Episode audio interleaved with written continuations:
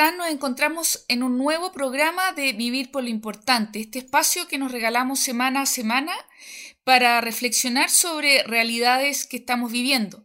Y concretamente esta semana queremos abordar un tema eh, complejo, con muchísimo respeto,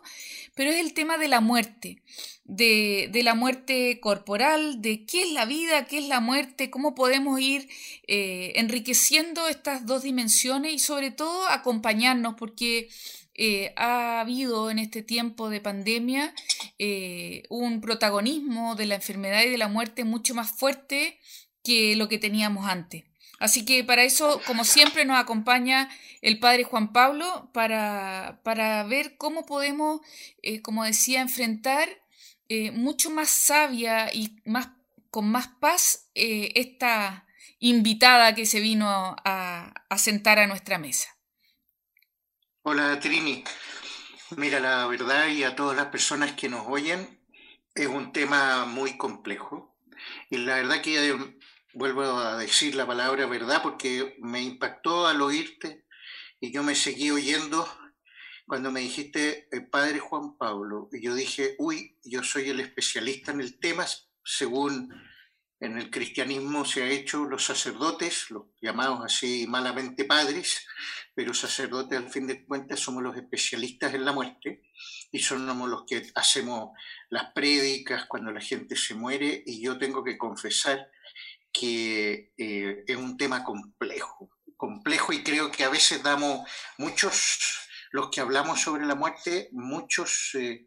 elementos que pueden ser un poco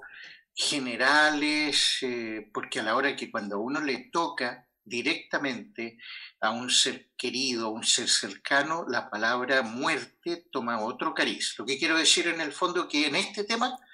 nadie se puede dar por especialista ni por súper preparado, sino que es realmente lo que nos hace enfrentarnos con un misterio que nos supera. Yo creo que lo que tú dices es la tónica de, esta conversación, que queremos ser profundamente respetuosos porque cada proceso, cada vida es único y, por lo mismo el paso hacia lo que podríamos denominar la vida eterna eh, también es único. Yo creo que, como tú bien dices, con guitarra es bien diferente. Pero aún así eh, podemos distinguir como eh, varios juegos de palabra, casi que la muerte no está muerte, que la vida que estamos teniendo puede estar muerta o podemos estar aparentemente muertos pero estar con vida. Hay un montón de juegos de palabras que, que quisiéramos conversar con ustedes. Eh, ¿Te parece, Juan Pablo, que yo parta primero con uno y podamos ir pimponeando? Porque eh, no es menor eh, las connotaciones o llegar a ciertos acuerdos. Lo primero que nosotros quisiéramos como decir es que la vida que entendemos como vida, vamos a denominarla aquí como vida encarnada, que esa manifestación de, un espacio-tiempo, un periodo que desde que nacemos hasta que nuestro cuerpo eh, deja de existir biológicamente, eh, pero que es lo que nosotros tenemos conciencia y, conocimiento de que existe y que es real. Eso como primer concepto, o sea, la vida encarnada es lo que nosotros comúnmente llamamos la vida. Y la muerte corporal, Juan Pablo, ¿cómo la podríamos entender? Bueno, es, justamente nos vamos a, expresar y creo yo desde lo que hemos ido aprendiendo con los avances científicos, con todo, que la muerte corporal es cuando el médico ya te declara con una muerte cerebral, en el cual parece por lo que hemos sido testigos, por lo que al menos a mí también me ha tocado ver, es como que hay un último aliento, como que hay una especie como de espíritu que parte, hay algo que, que nos mantenía, perdonando la, la, comparación, como infladitos. Y una vez que, que, se declara la muerte cerebral, como que el cuerpo empieza a enfriarse, empieza como a, perder el aire y a hacerse cada vez más pesado. O sea, eso yo le llamaría la muerte corporal. Bueno, y lo que nosotros como creyentes eh, postulamos y, es lo que también eh, queremos compartir con ustedes en esta conversación, es que nosotros no creemos que la muerte corporal sea efectivamente la muerte, sino que le vamos a denominar, eh, creemos que está mal puesto el nombre en el sentido que es solo un paso o o una transformación, así como que, claro, eh, en la vida tenemos muchas transformaciones de niño a adolescente, de adolescente a adulto, de adulto a adulto mayor, y la muerte es un paso más hacia otro estado, que la única diferencia con lo anteriores es que no lo vemos tan evidentemente, pero no es eh, muerte de todo el ser, sino que solo de su dimensión corporal. Entonces estaríamos ya hablando de, que la vida, vida nunca se termina, sino que tiene una dimensión eterna que queremos como que nos dé la esperanza y la fuerza para, para vivir este tiempo tan complejo. Y ahí dentro de esa dinámica que tú hablas como definición de, esta vida eterna real que habla como que pareciera que no hay una muerte, sin embargo nos ayuda el que también como juegos de lenguaje eh, hay vida, hay gente que está viva, eh, perdón, que está muerta en vida. Eh, pareciera como que no tienen sentido de vida, no tienen deseos de vivir y caminan como eh, muertos vivientes. Es muy impactante también en este juego de lenguaje poner también ese tema de los, de los, de los muertos en vida. Mm. Y lo inverso también, Juan Pablo, porque se da en el caso de personas que están viviendo condiciones realmente infrahumanas, privados de libertad,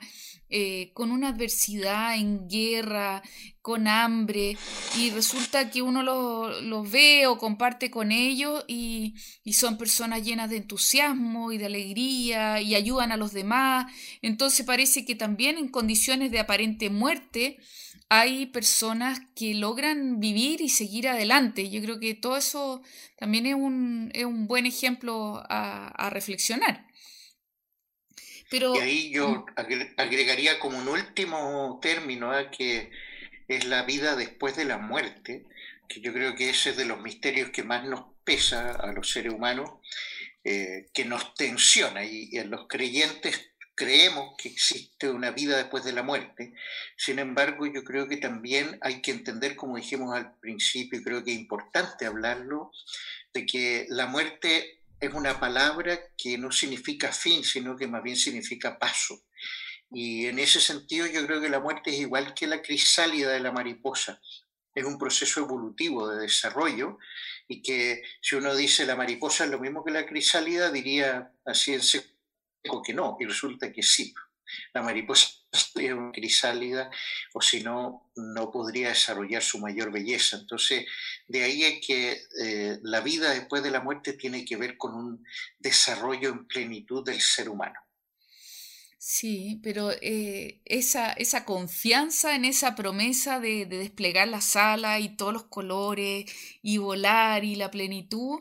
eh, yo creo que uno la puede eh, esperar para uno, pero como bien dices tú, cuando a uno le toca de cerca a un ser querido, eh, esa tristeza de, de, la pérdida física encarnada del otro, yo creo que también debemos irla mm, aceptando, no, no negarla y, ir aprendiendo nuevos códigos para relacionarnos con ese ser que sigue viviendo porque no ha muerto, sino que solo dio un paso distinto, como detrás de un velo, podríamos decir. Eh, pero eh, ¿cuántos pueblos originarios y culturas ancestrales nos han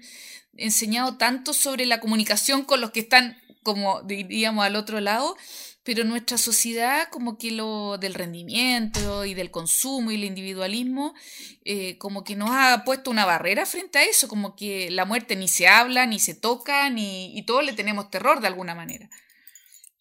Yo creo que ese es un fenómeno que tiene que ver mucho con con un ateo, ateísmo práctico o con un materialismo excesivo que va más allá, es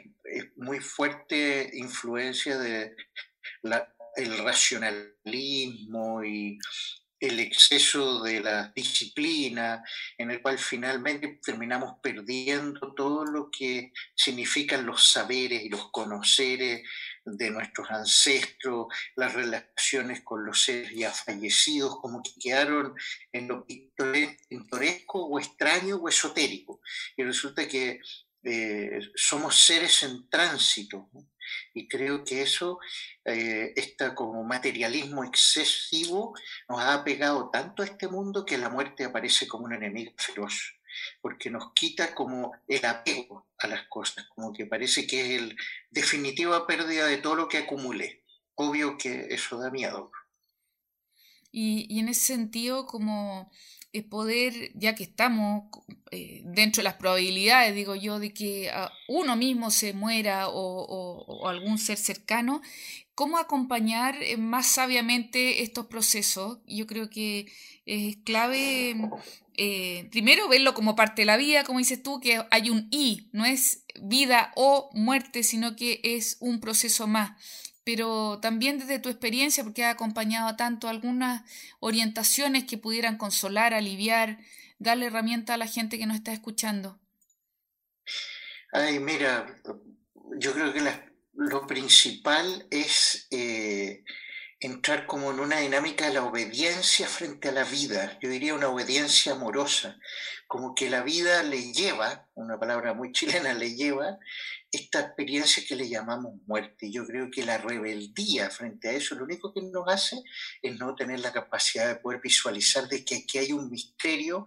que nos habla de que no, se acaba todo, cómo vamos a perder los seres que amamos, cómo vamos a... Hay algo ahí que, que deja abierta. Yo creo que el mayor consejo es que... Eh, no cerremos los ojos de que la vida tiene nacimiento, muerte, renacimiento, muerte, que no es lo mismo que la reencarnación, sino que es nacer de nuevo, pero a plenitudes cada vez mayores, nunca para atrás, siempre para adelante.